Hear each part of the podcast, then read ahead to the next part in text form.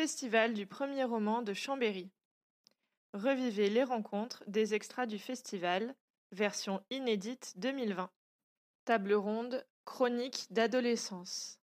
Avec Marin Fouquet, Augustine Marquez et Mathieu Palin. Mesdames et messieurs, euh, bonjour, buenos dias. Je suis Karen Elkaïm et je suis euh, ravie de vous accueillir ce matin en compagnie euh, de trois auteurs et un traducteur qui est également euh, avec nous pour ces chronologies d'adolescence dont nous allons parler. Tout le monde entend bien? Parfait. donc, je vais d'abord vous présenter nos trois auteurs que vous avez déjà lus, mais comme ça, vous en savez un petit peu plus sur eux. Donc, Marin Fouquet voit le jour en 1991. Après des études aux Beaux-Arts à Cergy, il s'installe à Paris où il multiplie les activités, que ce soit le chant lyrique ou la boxe. Il anime également des ateliers d'écriture, compose du rap, de la poésie, des nouvelles et des performances scéniques. Son premier roman, je vais le dire à la belge, 77, mais c'est 77 à la française, aux éditions Actes Sud, porte le nom de cette zone départementale qui ressemble à un no man's land dans lequel se perd un groupe de jeunes qui ne demandent qu'à s'aimer, se comprendre, s'épanouir et exister. À mes côtés également euh, Mathieu Palin qui naît à Rissoringis. En 2011, il atterrit dans le milieu du sport et du journalisme. Un stage à Libération lui met le pied à l'étrier, lui qui aime le terrain travaille également dans les revues 21 ou 6 mois. Il y a notamment contribué aux ateliers alternatives à la prison. Un parcours et des enquêtes qui lui ont inspiré un premier roman qui s'appelle Sale aux éditions de l'Iconoclaste. Parmi ces, enfin, ce sale étant euh, Wilfried, qui est le fruit d'une mère euh, jeune et toxicomane et d'un père alcoolique violent. Euh, placé en famille d'accueil, il est animé par une colère qui va exploser à l'âge de 16 ans. Comment faire en sorte qu'il ne reste pas coincé dans cette spirale? Enfin, à mes côtés, euh, Agustin Marquez, qui a bravé tous les interdits pour être avec nous aujourd'hui. Il a euh, poussé son premier cri à Madrid en 1979. Il est devenu ingénieur en télécommunication après des études et des recherches en art, culture et littérature. Après avoir contribué à plusieurs anthologies, il a créé sa propre maison d'édition qui s'appelle La Navarra Suiza, le couteau suisse. Et lui-même a donc écrit son premier roman qui s'appelle La última vez que fui ayer aux éditions Vandaya en français, euh, ça donne la dernière fois, c'était hier. On peut le La dernière fois que c'était hier. Heureusement que Emilio est avec nous. Euh, et donc, c'est l'histoire, et euh, ça s'ouvre sur l'accident qui emporte le garçon A. Un drame qui va faire écho à un quartier plongé depuis trop longtemps dans la misère, la violence, et ce, malgré une promesse de progrès. Alors, ce qui vous unit euh, d'abord tous les trois, euh, avant tout, c'est évidemment euh, l'écriture. Marin, votre narrateur, aime les mots. comment est né votre amour des mots? Bonjour déjà. Merci d'être là tôt le matin. comment est-ce que mon amour des mots Comment? Je crois parce que à la maison, mes parents écoutaient de la chanson française. Donc je pense que ça vient vraiment de là. Et ensuite, j'ai plus écouté des. J'ai écouté toujours en français du, punk, beaucoup de punk. Et mon amour des mots vient aussi de, là, je crois. Et ensuite le rap. Et il s'est vraiment ancré euh, dans le rap et qui a une richesse, euh, une richesse de, langue et qui, euh, ouais, qui m'a apporté c'est, ce truc des, mots qui, qui s'ancrent dans notre tête et qui, au fur et à mesure, nous habitent, nous hantent on se met à retenir des bouts de phrases, on se met à retenir des, textes entiers, et on devient une espèce de bibliothèque euh, orale à soi tout seul. Et est-ce que vous diriez que l'amour de, la littérature, de l'écriture, peut faire référence à, une métaphore qui est dans le livre et qui concerne votre personnage, à savoir une capuche, une armure et un abri dans l'abri? Oui, effectivement, c'est lui, il est sous une capuche, sous un abri, et puis il y a tout le poids des, le poids des, des non-dits, le poids du silence qui, se pose sur cette armure. Oui, oui, oui, euh, c'est essayer de trouver des mots pour, euh, pour pointer les choses et pour mieux du coup les comprendre, peut-être les désamorcer avant qu'elles qu nous explosent au visage. C'est le problème de, votre héros qui, lui, n'a pas les mots euh, au départ, qui a beaucoup de choses en lui. Et vous, euh, d'où vous est venu euh, l'amour euh, ou le goût de la lecture et de l'écriture? Bonjour, euh, pareil, euh, merci d'être là. Euh, ben, moi, je vais, avoir la même réponse que Marin parce que les mots sont venus d'abord par le rap français. Et encore aujourd'hui, je dirais qu'ils viennent principalement de là. Après, la littérature, c'est encore un mot avec lequel j'ai un peu de mal parce que pour moi, c'est une notion un petit peu floue. Euh, disons que la lecture, elle est arrivée très très jeune parce que j'ai beaucoup lu euh, à, l'âge où on apprend à lire, entre 6 et, 6 et 10 ans, où on commence à, s'autoriser à lire des vrais livres. Mais après, j'ai complètement arrêté, euh, bah, comme plein de jeunes, peut-être un peu comme le héros de mon livre, qui, qui est dans autre chose au moment de l'adolescence. Et, et, du coup, j'ai repris la lecture assez tard, vers, vers 20, 20, 21, 22 ans. Et parce que justement, je me suis autorisé à, à pousser les portes d'une librairie alors que je le faisais, je, l'avais jamais fait. Euh, donc c'est quelque chose qui est arrivé euh, euh, tardivement, je dirais. Mais, mais par rapport au, héros du livre qui lui n'a pas les mots, c'est c'est un peu, enfin c'est très banal en fait comme comme adolescence dans le sens où on arrive au collège, on a envie de, de se créer aussi une, une identité euh, par rapport au reste du groupe et ça passe rarement par la littérature. Enfin, c'est pas, euh, c'est pas vraiment là-dessus qu'on se définit quand on a 12, 13, 14 ans. Quoi. Agustine, est-ce que vous vous reconnaissez euh, dans ce qu'ils viennent de dire? Et vous, euh, comment est né cet amour de la littérature et en quoi ça vous a ouvert de nouveaux horizons? Vous pouvez parler, pardon, dans le micro. Mm, bonjour, uh, merci. Eh, creo que, que el, el, amor al, a la literatura eh, nace como eh, nace el amor a, a, hacia, hacia, una madre, hacia un padre, hacia, hacia una persona. Eh, es, es, una forma de vida. L'amour euh, pour la littérature naît euh, un peu de l'amour au père, à la mère, à, vers, vers d'autres personnes.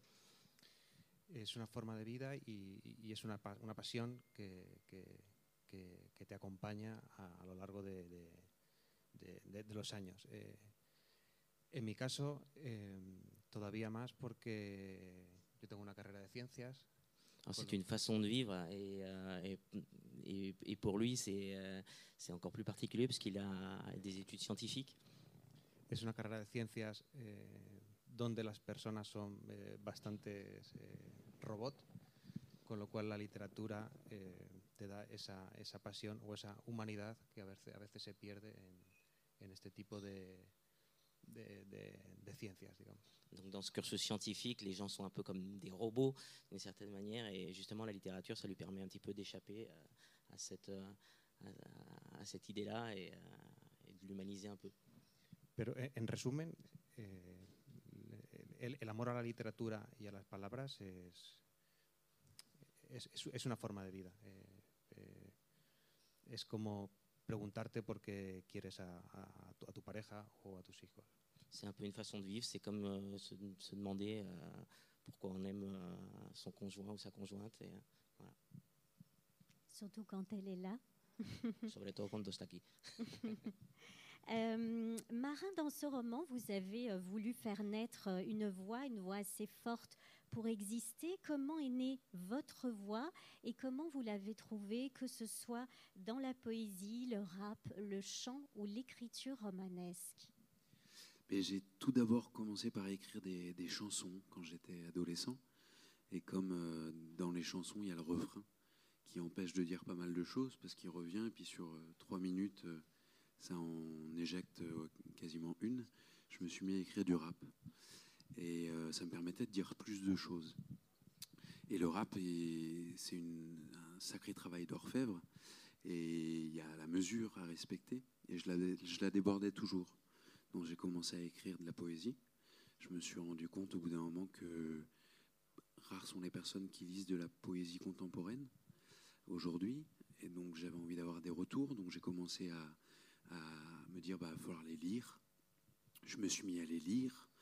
Euh, malheureusement, quand on est un jeune écrivain, euh, qui est-ce qui veut bien euh, nous faire de la place? Où est-ce que c'est? Bah, C'est dans la rue, dans des bars, dans des squats, dans des premières parties de concerts ensuite, de rap parfois, mais surtout de punk.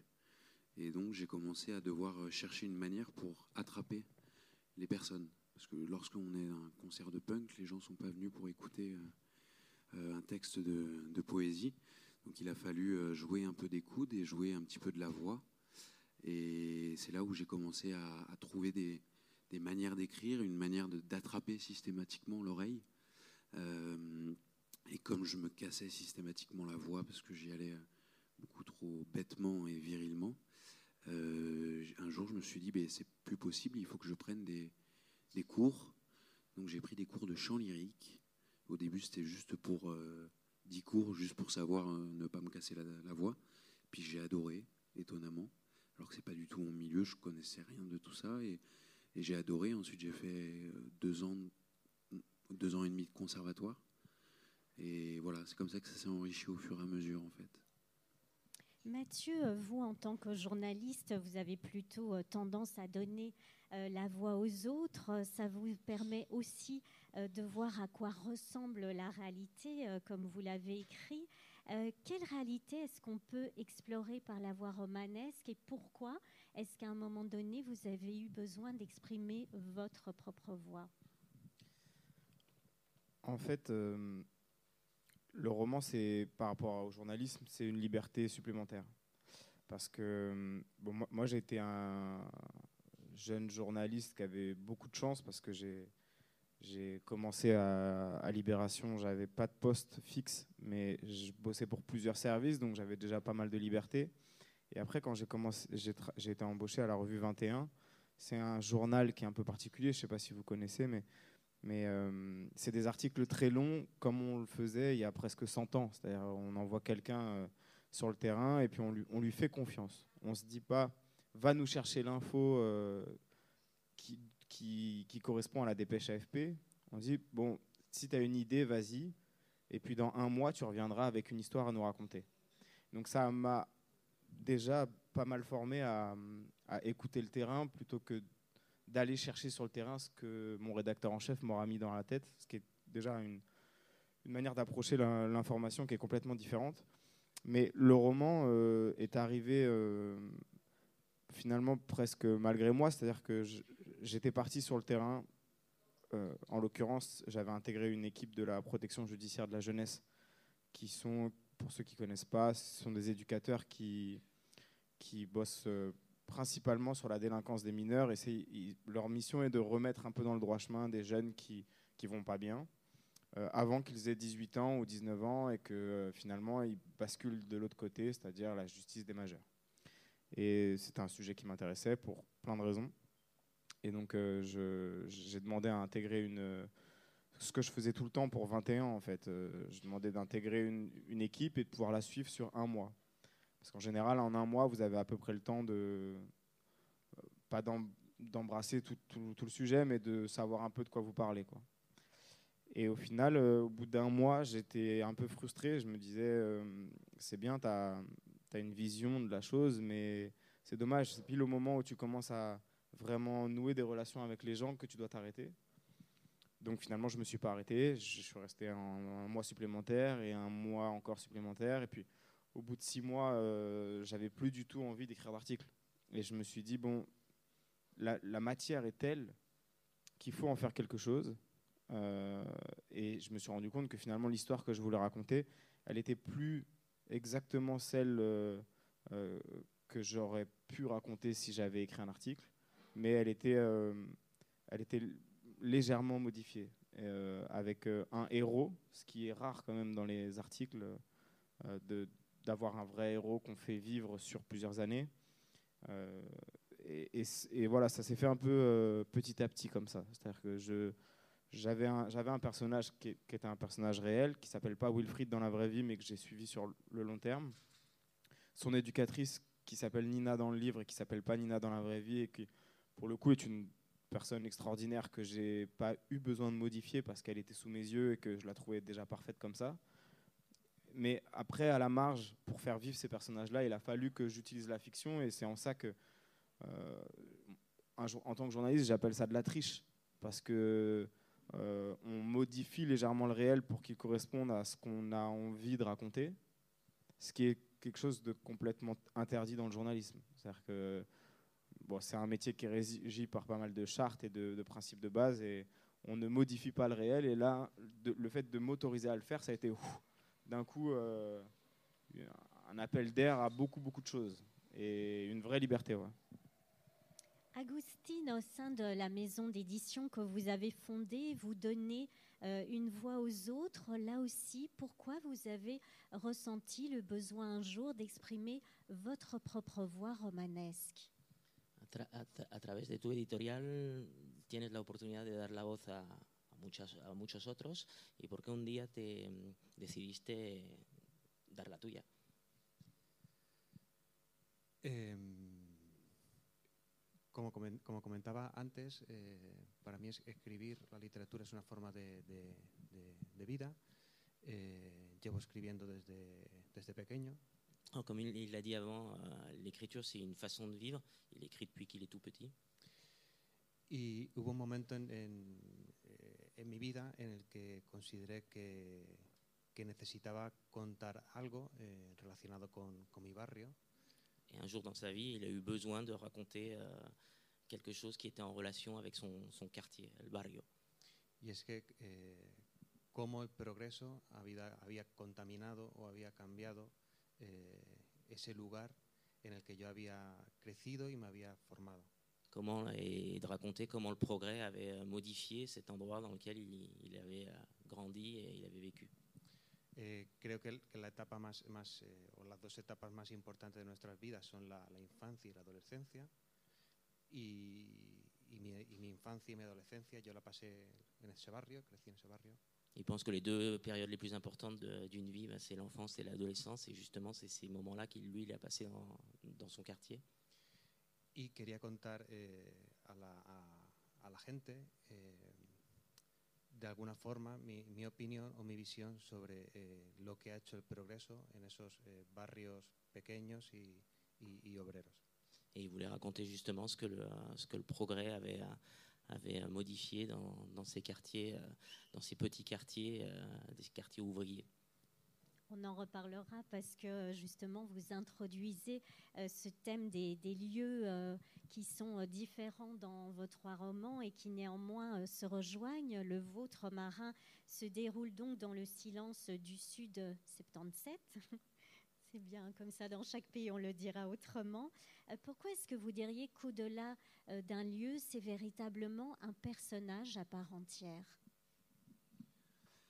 Pourquoi est-ce que le, le, 77, le 77 est un personnage à part entière? Euh, En fait, quand j'ai voulu écrire un roman, donc passer de, la chanson, du rap, poésie et roman, je me suis posé la question de ma légitimité. Qui j'étais moi pour écrire? Euh, sur quoi est-ce que je pouvais parler de la manière la plus juste?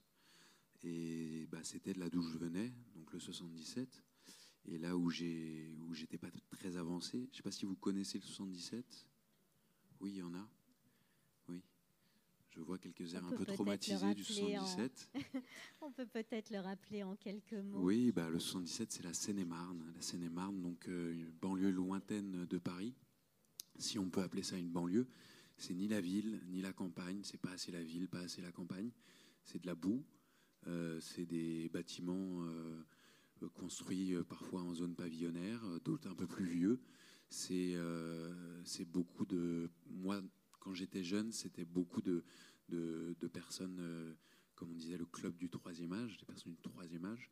Aujourd'hui, ça devient de plus en plus village dortoir c'est pas ville dortoir, c'est village dortoir, et des choses qui se construisent, et les gens vont travailler sur Paris. C'est une espèce de zone de transit, en fait, euh, entre euh, le huis clos familial et le travail.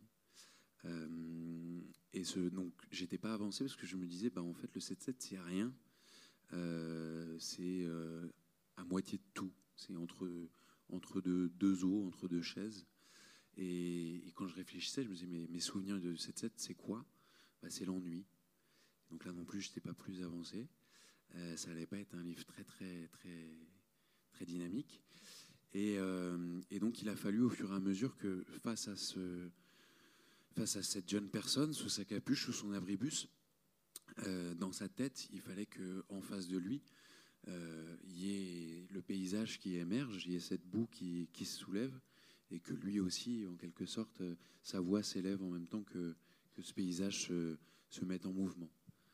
Et donc, je crois que c'est en ça que c'est un réel personnage, le 7-7, parce qu'il il, il, est peuplé d'ennui, et pour, euh, pour faire passer l'ennui, il faut le peupler un maximum. Quoi. Mathieu, une partie de l'histoire se déroule dans une cité. Là aussi, pourquoi est-ce qu'elle déteint? Pourquoi est-ce qu'elle va façonner ceux qui tentent d'y survivre? Bah, En fait, euh, je pense que quand on se met à écrire, on peut pas vraiment se départir de ce qu'on est et de ce qu'on connaît. Euh, moi, j'ai grandi là-bas et j'en suis parti assez tard. Euh, à plus de, 20, plus de 22 ans, dans cette ville qui s'appelle Rissorangis, dans, qui est dans, un, dans une zone urbaine, qui est très urbaine pour le coup, qui n'est pas très loin d'ailleurs du 77, c'est euh, quelques, quelques dizaines de kilomètres, même pas, et, mais, mais pour le coup c'est beaucoup plus urbain, et, et c'est des, villes qui sont, qui sont assez stigmatisées en général vous connaissez peut-être des noms comme Corbeil-Essonne, Grigny, euh, Rissorangis, Sévry. Voilà, c'est des, des, villes dont, en général, on entend parler pour de mauvaises raisons. Euh, et moi, j'avais un problème en tant que journaliste, c'est que, si vous voulez, je suis né en 88. En 2005, quand il y a eu ce qu'on appelle les émeutes de banlieue, j'étais euh, euh, à Rissorangis. Euh, J'avais un, hélicoptère qui tournait au-dessus de mon, au-dessus de mon immeuble et, et j'allumais la télé, je voyais, euh, je voyais des journalistes donc qui, je ne savais pas à l'époque, mais deviendraient probablement mes confrères ou peut-être même mes collègues, qui euh, faisaient des duplex, exactement comme là je suis en train de vous parler, avec un micro et un gilet pare-balles, de, devant euh, un plan de, de, poubelle en flammes ou de... de vous voyez ce genre de plan. Et je, je, vivais, moi, en tant que lycéen de 15-16 ans à l'époque, et ce que je voyais à la télévision n'avait strictement rien à voir avec ce qu'on vivait. C'est-à-dire que vous pouvez tout à fait prendre une photo, un, plan euh, d'une voiture, en, voiture en flamme. Ce que va recevoir le, téléspectateur, c'est de la violence, une, ex une, extrême tension, presque une scène de guerre. D'autant plus si le mec qui est en duplex porte un gilet pare-balles. Ce que nous on vivait, c'était totalement différent. Et du coup, quand je suis devenu journaliste, j'avais quand même cette c'était pas vraiment un objectif, mais je me disais, j'ai la chance peut-être par rapport à d'autres de savoir euh, que la vérité est dans la nuance, euh, notamment dans ces quartiers, et euh, est beaucoup plus complexe que euh, ce qu'on peut euh, raconter voilà, en quelques lignes ou en quelques minutes. Donc je vais le raconter. Sauf qu'en fait, c'est très compliqué de raconter le quotidien dans ces quartiers, parce qu'il il, ne s'y passe rien d'exceptionnel, justement. Il ne s'y passe que la vie normale. Et, euh, et d'un point de vue euh, journalistique, la normalité, le banal, n'a aucun intérêt. C'est-à-dire qu'on ne va pas envoyer un journaliste pour raconter quand il n'y se passe rien. Euh, donc moi, quand j'étais à 21, j'avais quand même cette chance déjà d'être sur un rapport qui était un peu décalé. Donc j'ai essayé, j'ai fait pas mal de reportages euh, pour raconter la banlieue euh, quand elle ne brûle pas.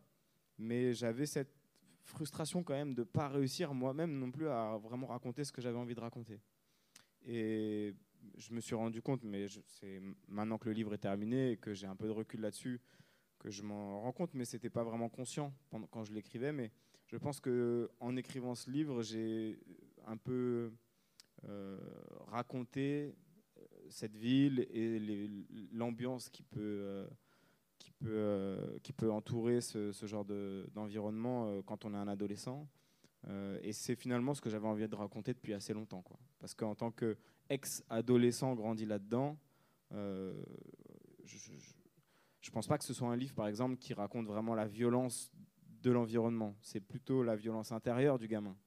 Et ça, euh, c'est une violence qu'on peut retrouver n'importe où, euh, à Chambéry comme à, Marseille ou, euh, ou dans les beaux quartiers de Paris. Il y a des gamins qui vont pas bien et ça, c'est c'est pas pas lié forcément ni à la banlieue, ni aux cités, ni à l'immigration, ni à ce qu'on veut.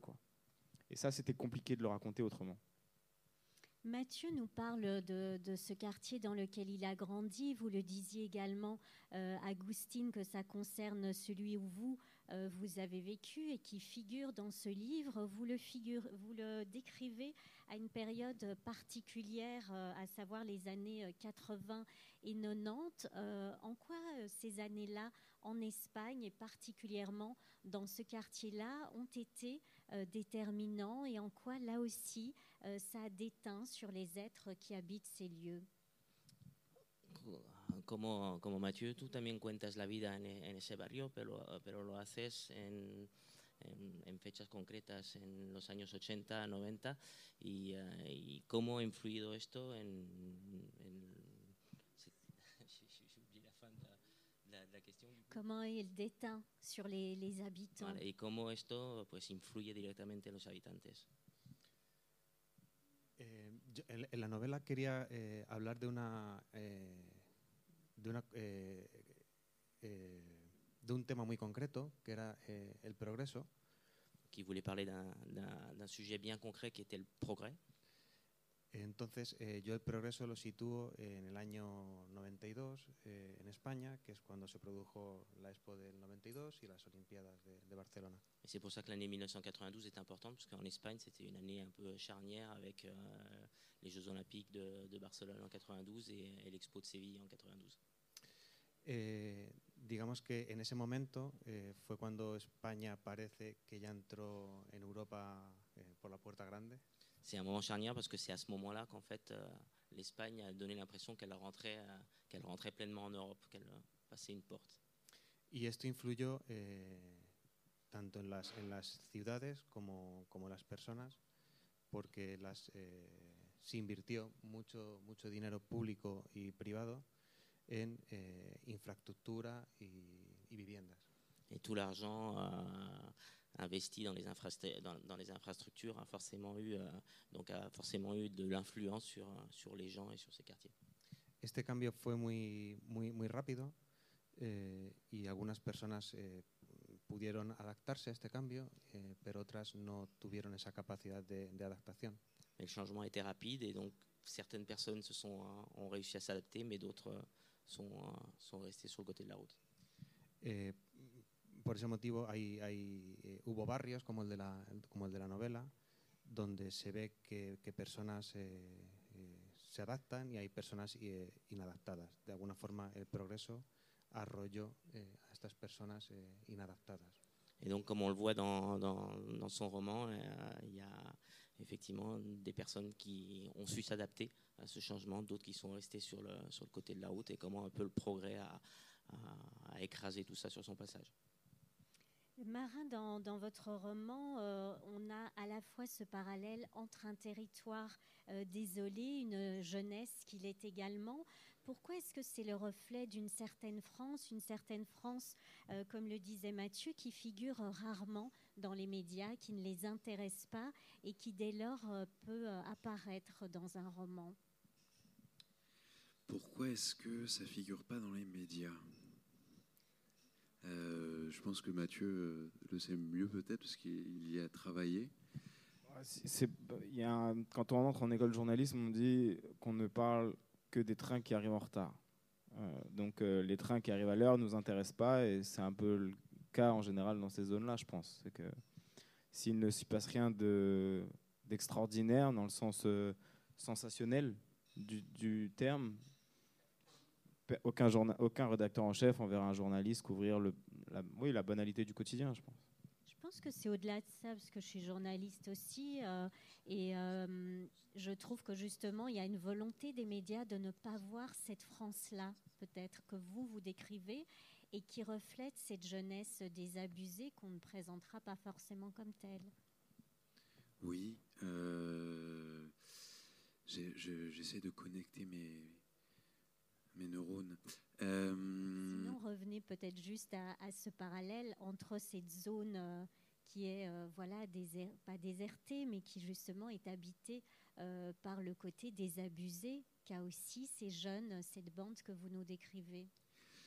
J'ai l'impression, enfin, ce côté désabusé, j'ai un, je sais pas, hein, euh, j'ai l'impression que c'est, enfin, en tout cas, moi, c'est quelque chose qu'on m'a beaucoup répété quand j'étais, quand j'étais môme. Je me rappelle d'un prof de sport au collège qui nous disait, vous êtes une génération sacrifiée.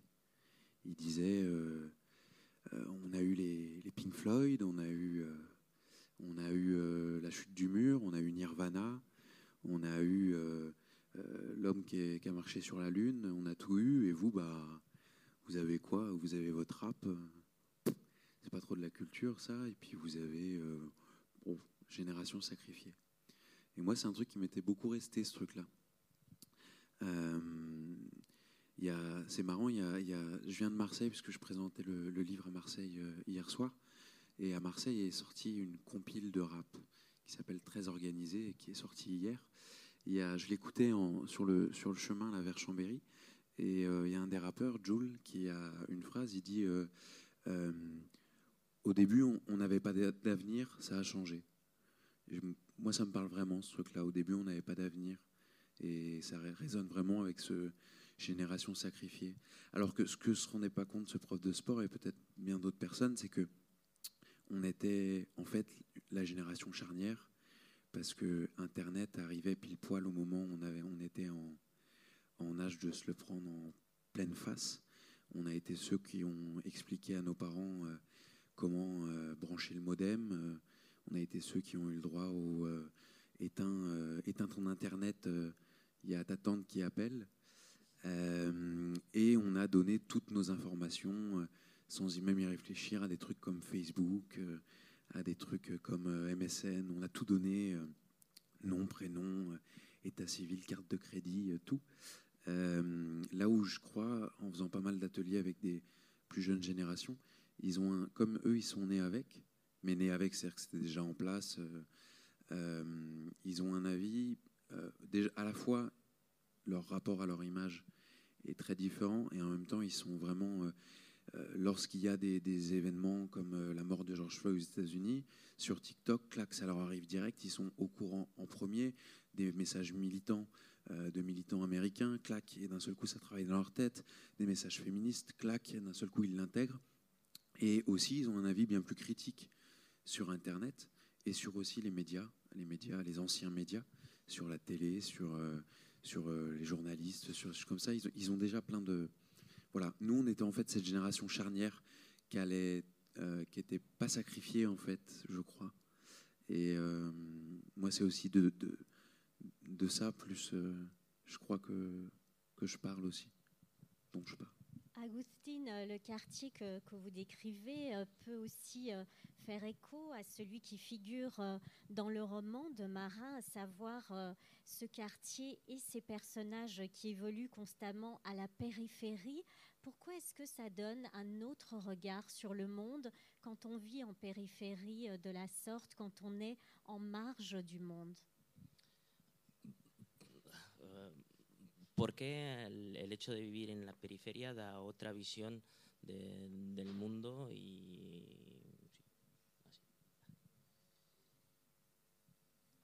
Bueno, la- la- porque, porque la, la periferia es, eh, eh, es otro mundo. Y voy a poner una- un ejemplo.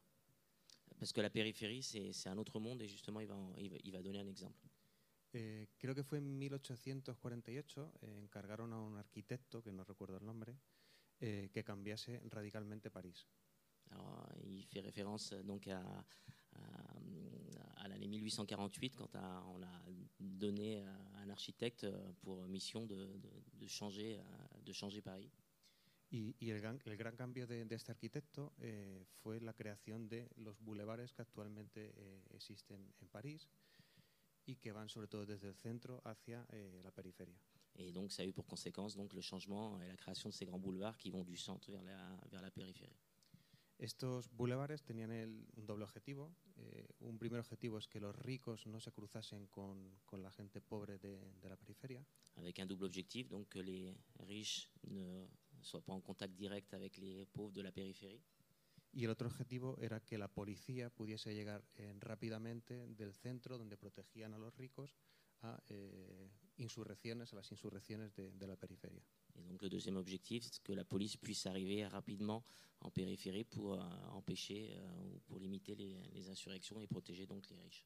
Con lo cual, eh, la visión que puede tener una persona que viva eh, en el centro de, de una ciudad o en la periferia eh, siempre va a ser diferente porque eh, son mundos di- diferentes, tienen reglas diferentes. Et donc par conséquent, eh bien, une personne qui vivra au centre d'une ville aura forcément une vision différente de celle qui vit en, en périphérie parce que tout simplement ce sont des règles différentes. Mathieu, euh, est-ce que vous diriez que votre roman reflète aussi une réalité euh, sociale, une réalité qui fait partie euh, de ce monde-là qu'on n'évoque pas forcément? Et où, comme vous l'écrivez à un moment donné, les pauvres restent pauvres? Est-ce qu'il y a aussi un sens de la fatalité euh, dans ces lieux-là Bah, Je dirais que parfois, les jeunes, euh, quand je dis jeunes, c'est dans l'adolescence parfois qu'on se rend compte aussi euh, de réalités qui nous dépassent. Et euh, le livre, il est, énormément nourri de, réflexions qui ne sont pas forcément les miennes, mais que finalement je, j'embrasse complètement, euh, qui sont celles de, des gamins que j'ai suivis pendant ces mois d'immersion avec euh, la, la PJJ. Et c'est vrai que c'était parfois déchirant de réalité quand je voyais un gamin de 16 ans ou 17 ans qui se rendait compte, finalement, en regardant un peu l'histoire familiale, en regardant, en regardant tout simplement l'histoire de sa mère, celle de sa grand-mère, euh, et euh, il y avait une espèce de, c'était pas possible de nier la reproduction, parfois des erreurs ou ou, euh, ou tout simplement la reproduction sociale euh, des parents pauvres qui font des enfants pauvres, qui font eux-mêmes des enfants pauvres. Et finalement, peu importe ce qu'on va vous dire à l'école, il faut bien travailler ou euh, il faut ré- préparer ton orientation, réfléchir au métier que tu veux faire plus tard, il y a quand même une réalité qui est que on n'est pas. Et c'est, euh, je, ne dis rien d'extraordinaire en disant ça, mais c'est vrai que ça saute aux yeux, notamment à l'adolescence. On n'est pas sur la même ligne de départ. Et, ça, euh, raconter l'histoire d'un gamin qui va mal, euh, c'est aussi raconter un peu ça. Même s'il y a des gamins qui vont mal dans tous les quartiers et aussi chez, les, chez les très riches. Mais c'est vrai que moi, je voulais raconter l'histoire d'un de Wilfried. Et Wilfried, c'est un enfant qui va mal, pas uniquement parce qu'il a décidé d'aller mal ou parce qu'il se perd dans son adolescence, mais parce qu'il porte sur lui, sur ses épaules, sans le savoir, euh, l'histoire de, de sa mère, de, de son père, de, de tout un tas de secrets de famille aussi qui n'ont pas été dits. Et, euh, ça, ça pèse. Et, et- et c'est euh, c'est une reproduction qui, euh, qui se voit énormément. Vous allez euh, vous, poussez la porte d'un. euh, c'est interdit, mais en tant que journaliste, moi j'ai eu la, chance de pouvoir le faire. Vous poussez la porte d'un tribunal pour enfants, vous vous asseyez, vous regardez passer les, les affaires. Bon, bah, c'est vous en sortez de là en vous disant bon, bah, j'ai vu que des gamins qui n'ont pas eu de chance. Pas des gamins qui vont pas bien, des gamins qui, qui même psychologiquement, ont des problèmes, qui, qui euh, se battent euh, contre eux-mêmes, qui s'en sortent pas et tout. Mais, mais quand on commence à regarder les, ouvrir les dossiers, et c'est ce qu'on fait à la PJJ notamment, avant de commencer à dire bon bah ce, gamin il a braqué une poste ou d'abord on, dit mais qui est le père, qui est la mère? Et qui, qui sont les grands-parents et on voit que euh, c'est il y a une grande grande grande misère. Et ça c'est difficile de nier donc c'est aussi pour ça que dans le, dans le livre je trouvais intéressant de le sans que ce soit un tract politique, euh, tout simplement de le raconter, quoi. Parce que ça me sautait aux yeux. Ce qui est intéressant, vous l'avez euh, évoqué, Agustin, c'est aussi ce paradoxe qui figure euh, dans votre roman, à savoir que a priori ce quartier Et cette époque que vous décrivez est celle du progrès. Et néanmoins, on assiste peu à peu à, la destruction euh, d'un monde et non pas à quelque chose qui aurait pu euh, les élever. Pourquoi vous aviez envie d'explorer ce paradoxe? La paradoja de, de, tu novela es que describes un, una época en la que el progreso llega al barrio, pero en realidad en vez de elevarlo, lo destruye. ¿Y por qué tenías ganas de, de, de construir tu novela alrededor de esa paradoja? Eh, me, me, interesaba la eh, me interesaba eh, que se viese la visión de que progreso no es, no es sinónimo de eh, crecimiento o de positividad. Y voulait montrer déjà d'abord que le progrès n'est pas forcément synonyme de, de, de, de positivité.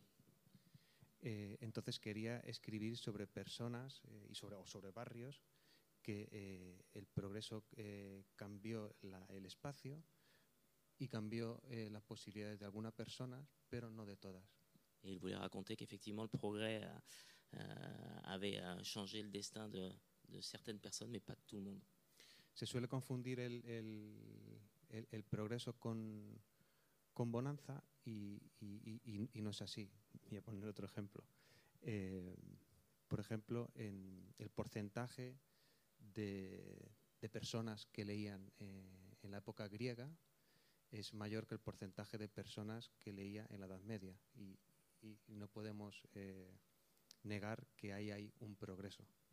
Donc, il, voulait montrer qu'effectivement le, progrès n'est pas forcément synonyme d'abondance et pour ça il illustre avec un, exemple. Euh, pendant l'Antiquité grecque, on lisait plus que maintenant et euh, ça on peut pas nier que c'était un progrès.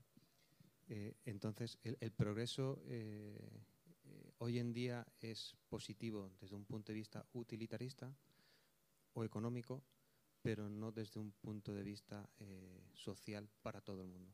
Donc, le progrès, effectivement, est, une avancée d'un point de vue utilitariste et économique, mais pas forcément d'un point de vue euh, social et pour tout le monde.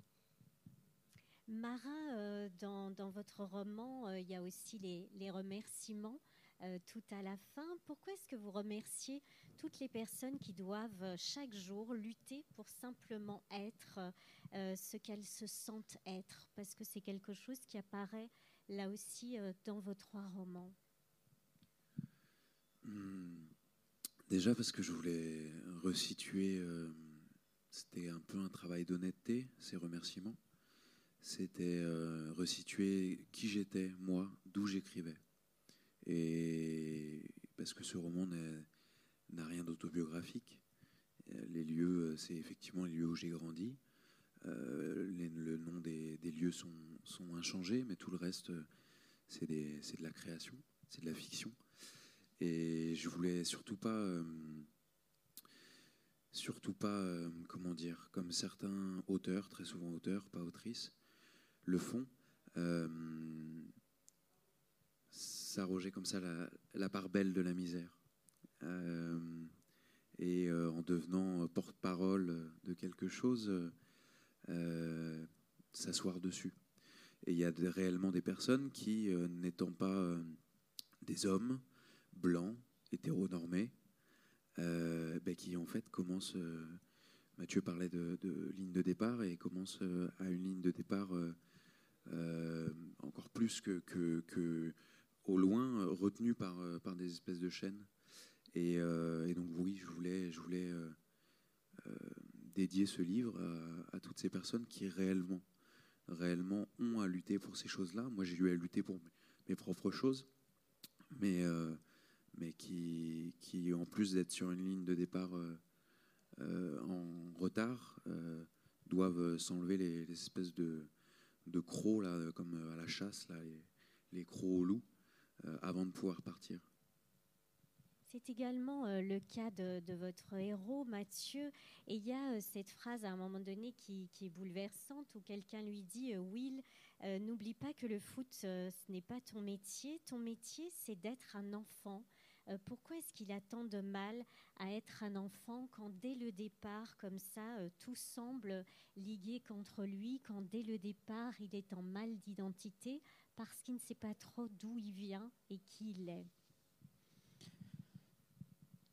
Bah, c'est c'est ce qui me encore une fois c'est ce qui m'a le plus sauté au, au visage aux yeux euh, en passant autant de temps avec la PJJ c'est que euh, la délinquance euh, c'est la conséquence finalement d'un mal-être. Euh, c'est-à-dire qu'on se met pas on se pas rarement les gamins qui se réveillent le matin en se disant tiens je- j'ai envie de, péter la gueule de mon prof de français ou euh, euh, ou de me battre à coups de crampon sur un terrain de foot avec un mec que je connais pas. Euh, Il y a, y a peut-être des psychopathes dans, ce, dans cette société, mais ils sont très très rares. L'immense majorité des gamins qui délinquent, comme on dit, euh, sont des enfants qui vont pas bien. Et ils vont pas bien pour plein de raisons. On en a cité quelques-unes, mais, mais, euh, mais du coup, en effet, ça vient en général de ces questions qu'on se pose et pour lesquelles on n'a pas toujours de réponse. Qui suis-je Euh, Qui sont mes parents Euh, Quel sera mon avenir Et c'est des questions qui bouleversent tous les adolescents du monde. Mais quand il y a des trous dans la raquette, quand on n'a pas forcément de réponse à ces questions, quand on vous a pas dit qui était votre mère, ni où elle est, ni si elle est encore vivante, ni pourquoi est-ce que vous vivez avec des gens que vous appelez papa et maman, mais qui ne vous ont pas euh, porté. euh, Enfin, toutes ces questions-là sont des questions euh, très très importantes. Et quand vous n'avez pas les réponses, ça peut devenir problématique, notamment à l'adolescence. Donc, Wilfried, en l'occurrence, c'est ce qui va poser problème. Il ne le sait pas, il n'est pas capable de mettre les mots là-dessus sur, ce, sur, sur cette, question. Mais en effet, il ne sait pas vraiment qui il est, il ne sait pas où il va, il ne sait pas non plus. L'âge adulte, pour lui, ça n'a aucun sens, euh, parce qu'à cet âge-là, euh, l'avenir, c'est la semaine prochaine au maximum. Euh, donc, c'est très très compliqué pour lui. Et la, phrase que vous avez citée, elle est, elle est là parce que lui, il est dans le football et il espère devenir. et il a les qualités, je pense, pour pour le devenir, mais il y a plein d'aléas qui font qu'un très bon joueur ne devient pas forcément un joueur professionnel dans le football. Mais euh, la particularité du football professionnel, c'est qu'on demande à des gamins, et pour le coup, à vraiment des enfants, des, enfants de 10, 11, 12 ans, euh, non, seulement de s'entraîner comme des adultes, mais surtout de, faire des choix définitifs pour leur avenir. C'est-à-dire qu'à 13 ou 14 ans, euh, vous êtes un peu obligé d'arrêter l'école si vous voulez y arriver. Vous êtes un peu obligé de, faire une croix sur ple- plein de choses parce que vous êtes déjà sur, une, sur des rails pour devenir professionnel. Donc ça veut dire euh, beaucoup de contraintes, beaucoup de discipline. Beaucoup de- Et, hum, et l'entraîneur, qui est aussi un éducateur, qui prononce cette phrase, rappelle quelque chose d'essentiel qui dit, mais euh, rappelle-toi que tu, à, à 14-15 ans, tu n'as pas de métier. Ton métier, c'est d'être un enfant. Et euh, c'est une phrase que j'ai voulu mettre dans le livre parce que pour euh, bien connaître le milieu du football, j'y joue encore euh, en club.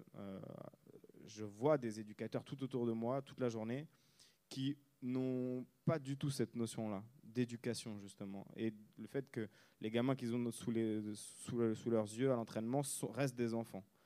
Et c'est pour ça que cette, cette phrase euh, est mentionnée dans le livre.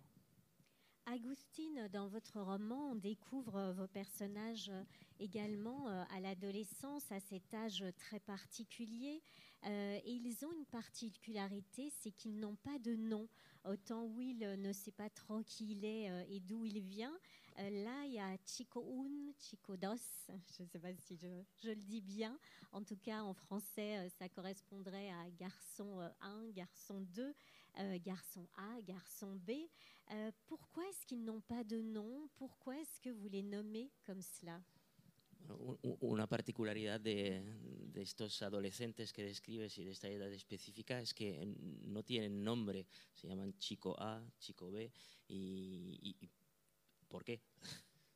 Pues eh, la razón nuevamente está relacionada con mi visión subjetiva de- del progreso Parce que euh, déjà essentiellement c'est euh, en lien avec sa, avec sa vision euh, subjective du, euh, du progrès. Y, y creo que el, que el progreso lo que ha conseguido es eh, cosificar a las personas Et parce qu'il il pense que le, le progrès, enfin, ce qu'a qu'a réussi le progrès en particulier, c'est à chosifier les humains. y por otra parte eh, personificar eh, a las cosas. De ahí que los chicos tengan eh, nombres, de, nombres indefinidos. Et, euh, et puis aussi, eh ben, du coup, à, l'inverse, de personnifier les, objets. Et c'est pour ça qu'il a, pris le, parti de, ne pas donner de, nom à, à ces adolescents. Marin, euh, vous aussi, vous décrivez euh, ces personnages à, cet âge charnière où on n'est pas vraiment, on n'est plus vraiment des enfants, on n'est pas encore des adultes. Ça signifie quoi pour eux grandir et devenir un homme, un vrai?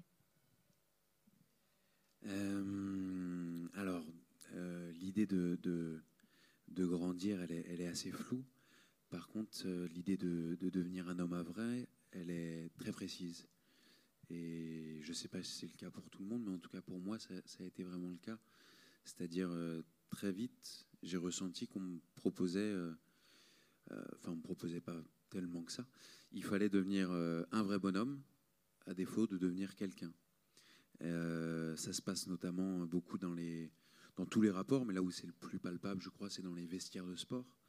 Il y a une scène dans, les vestiaires euh, du, club municipal euh, où très vite on lui fait comprendre que s'il ne suit pas les règles du bizutage imposées, il sera pire qu'un PD, il sera une mignonne, donc une fille. Et donc ça, c'est le, le, pire possible, parce que de toute façon, les, concepts de masculin et de féminin sont construits en opposition. Et lorsqu'on nous invite à devenir un vrai bonhomme, c'est pour ne surtout pas euh, avoir le moindre, le, moindre, la moindre porosité avec ce qu'on qualifierait de, féminin. Euh, L'homosexualité étant la personnification de, cette, euh, promiscuité avec le féminin, en tout cas dans, un esprit viriliste et homophobe. Et euh, je voulais traiter de, ce truc-là, je voulais traiter de, ces injonctions-là, euh, parce que je crois qu'ils sont, urgents à être, explosés, totalement explosés, implosés, euh, détruits de l'intérieur, et qu'on arrête en fait de, de créer cette espèce de frontière-là qui existe entre les genres. C'est le moment où j'ai lu un livre qui s'appelle King Kong Theory de Virginie Despentes. C'est aussi le moment où j'ai lu un livre qui s'appelle euh, Refuser d'être un homme pour en finir avec la virilité de John Suttonberg, où il explique euh, assez admirablement euh, cette chose. En fait, John Suttonberg, donc c'est un, penseur des années 70 qui est issu de l'immigration juive aux États-Unis et qui prend cette comparaison. Il dit aujourd'hui, donc c'était dans les années 70, et je pense qu'aujourd'hui c'est encore plus parlant. Aujourd'hui, euh, euh, on est tous d'accord, sauf quelques timbrés, que la race aryenne n'existe pas. Pourtant, à un moment donné, euh, le Troisième Reich a voulu faire croire que des hommes grands, blonds, aux yeux bleus, étaient naturellement supérieurs. Si on réfléchit et qu'on se dit, si on imagine que le Troisième Reich est réussi, on aurait effectivement des hommes blonds, aux yeux bleus, grands, qui auraient les postes les plus importants, qui dirigeraient les pays, qui seraient aussi certainement les seuls à vivre, euh, mais aussi bah, qui du coup auraient les plus gros salaires, les plus grosses maisons, et qui, pourquoi pas, aura- auraient aussi les plus grandes performances sportives, parce que ce seraient ceux qui seraient le plus invités à le faire et compagnie. Voilà. Et il dit en fait, le principe de masculin et féminin, c'est la même chose, sauf que ça a réussi. C'est exactement la même chose.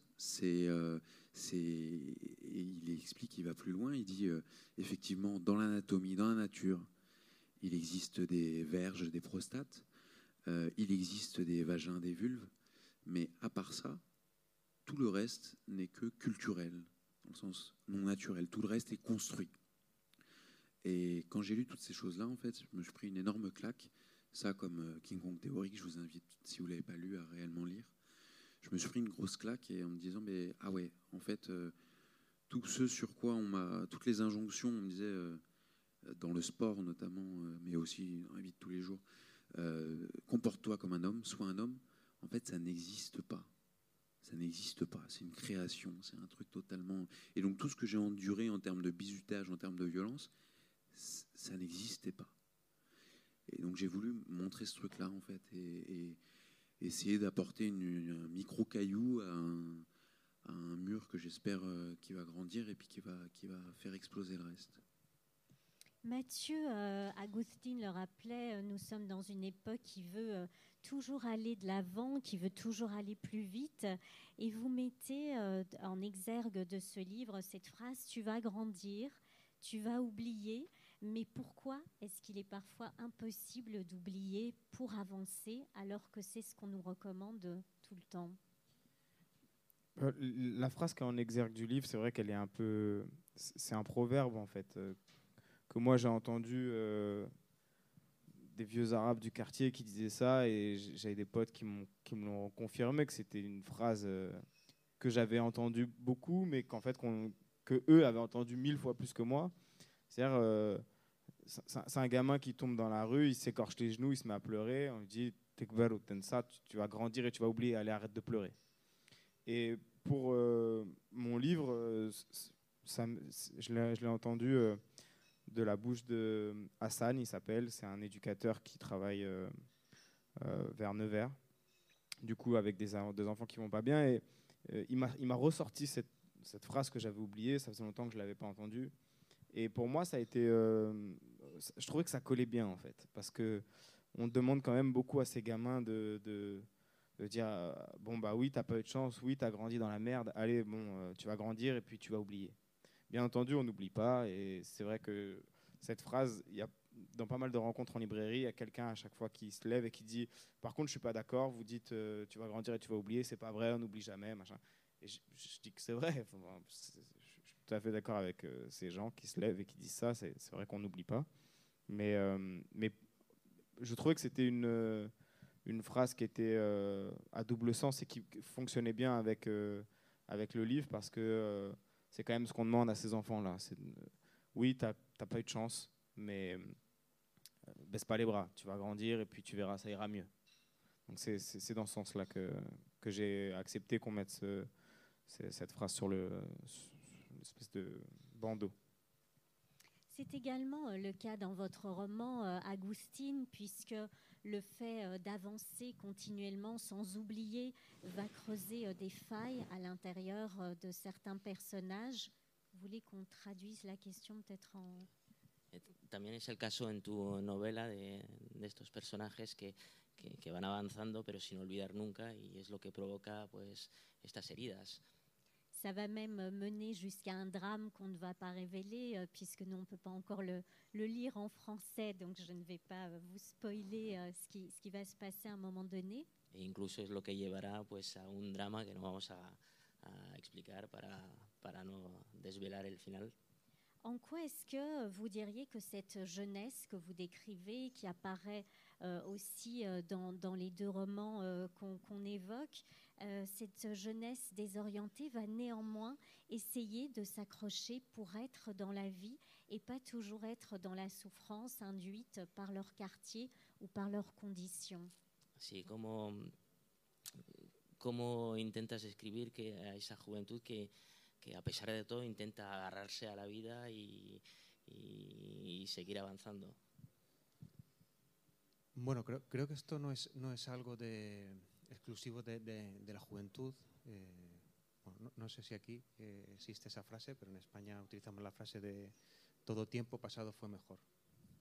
Alors, il, il fait référence à une phrase en espagnol, un, un dicton qui dit euh, que euh, c'était mieux avant. Voilà.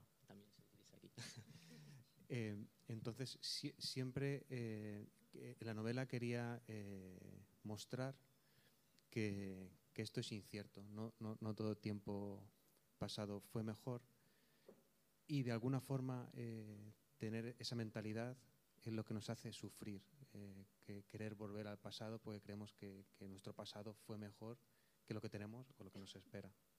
Et donc, euh, eh ben, il voulait démontrer que cette phrase de c'était mieux avant est, est- est fausse et que effectivement, c'est ce- la volonté de, de, de revenir systématiquement euh, dans le passé qui, qui lo- volver al pasado que- Sí, que, que volver al pasado es, es lo que eh, no- no- nos hace daño, ¿no? Querer, eh, Et c'est justement cette volonté de revenir systématiquement au passé, c'est ça qui nous blesse et qui nous fait mal.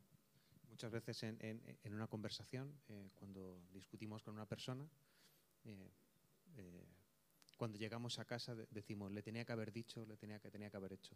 Et Y- souvent, justement, quand on discute avec, avec quelqu'un, euh, ben, après cette discussion, quand on revient à la maison, eh ben, souvent on a, on a le, le réflexe de dire Ah, j'aurais dû lui dire ça.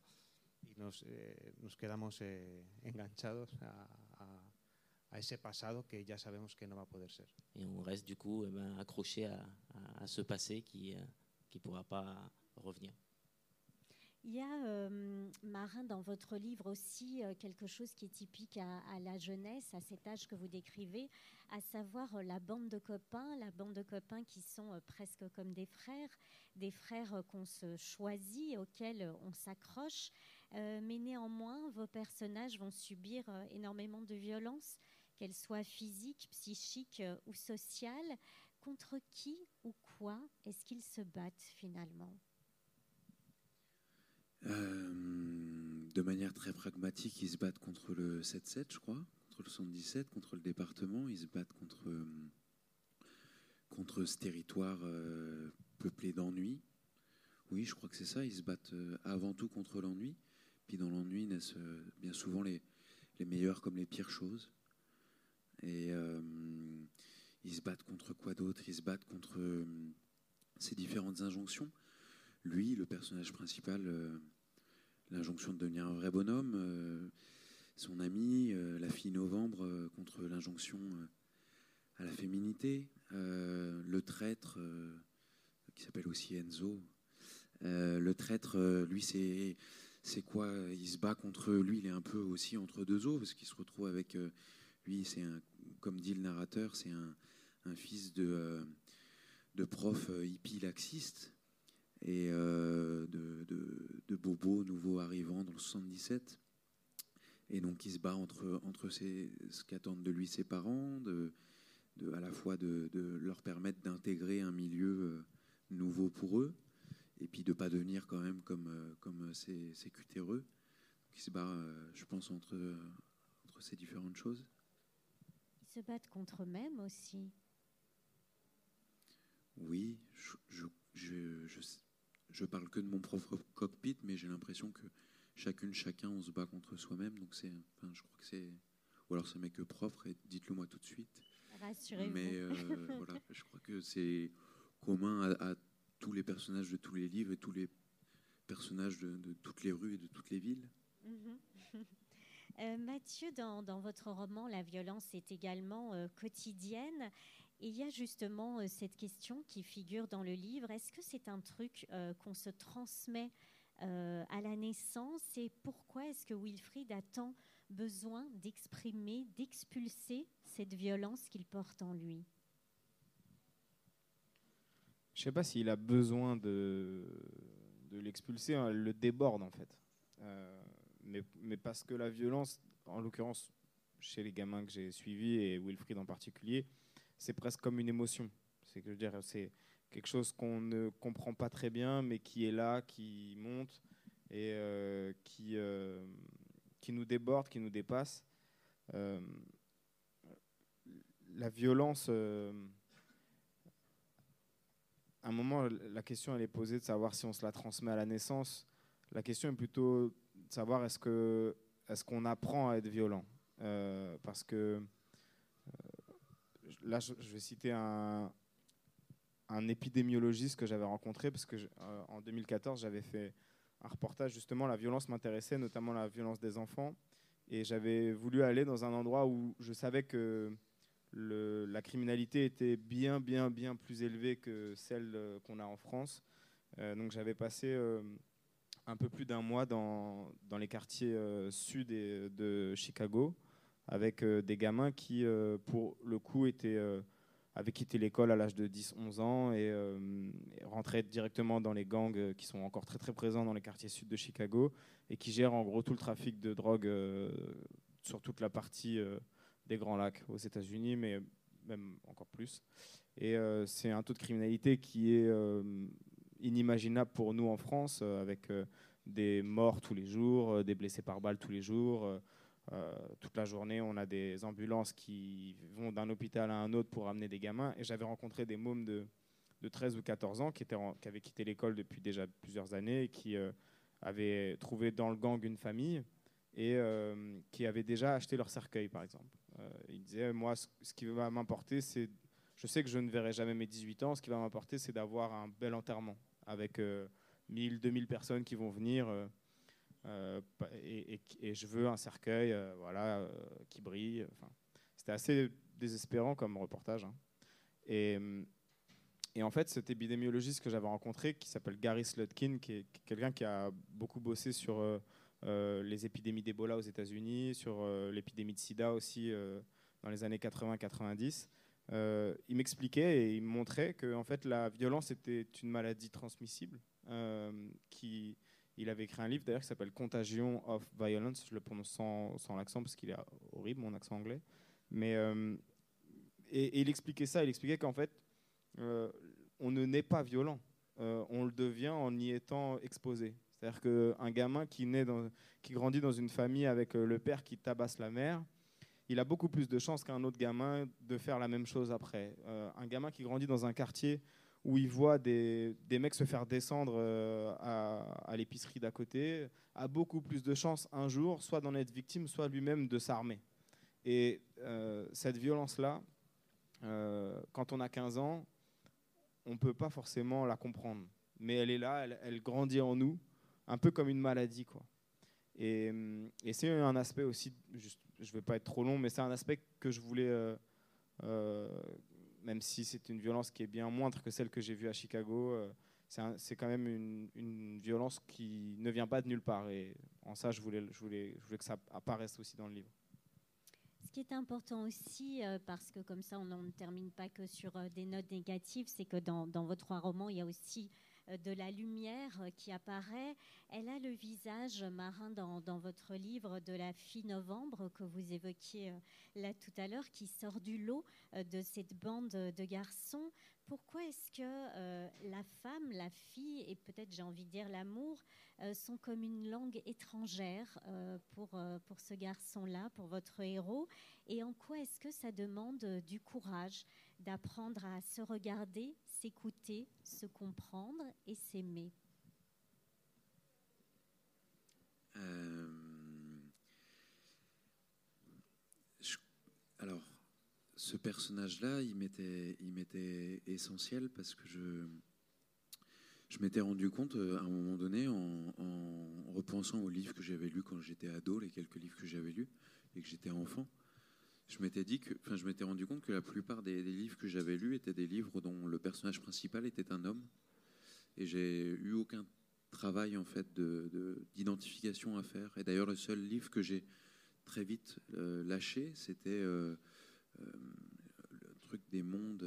c'était un personnage, c'était avec un personnage qui s'appelle Lyra. je sais plus le nom, mais et je sais plus comment? La croisée des mondes, merci. Merci. Et c'était la croisée des mondes, et je crois que si je l'ai lâché aussi vite, c'est parce que le personnage principal, c'était une fille. Et j'avais aucune capacité de me dire, ah bah elle, c'est moi. Et en en discutant avec des amis eux, elle me disait qu'elles, elles avaient très bien lu Harry Potter et qu'elles s'étaient pas identifiées à Hermione. Elles étaient à la fois Hermione, Harry, machin bidule. Moi, j'étais toujours identifié au, au, personnage principal parce que j'avais jamais eu à faire ce travail-là.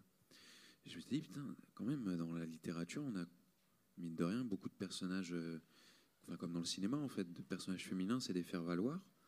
Euh, c'est toujours des personnages au second plan. Et la fille novembre, c'est pas le narrateur, mais pour moi, c'est quasiment le personnage principal. C'est elle qui tire le roman.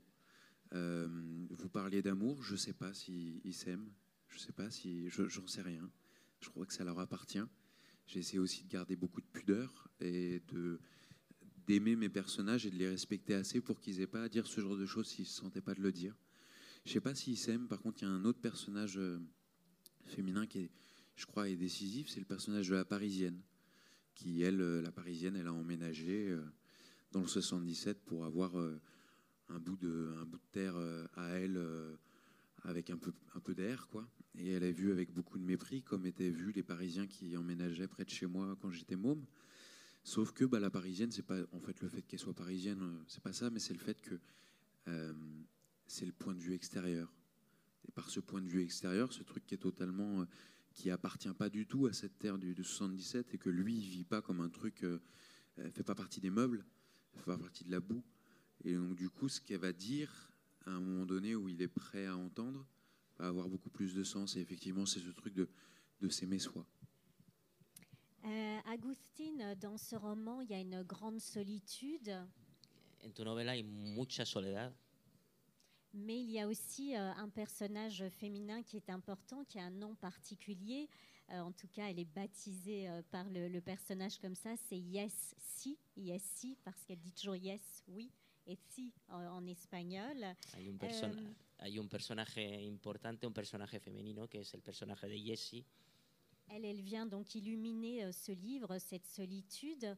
En quoi est-ce que l'amour, en quoi est-ce que euh, un personnage comme celui-là peut être salvateur? ¿En qué el amor o un personaje como el de Jessie puede ser salvador?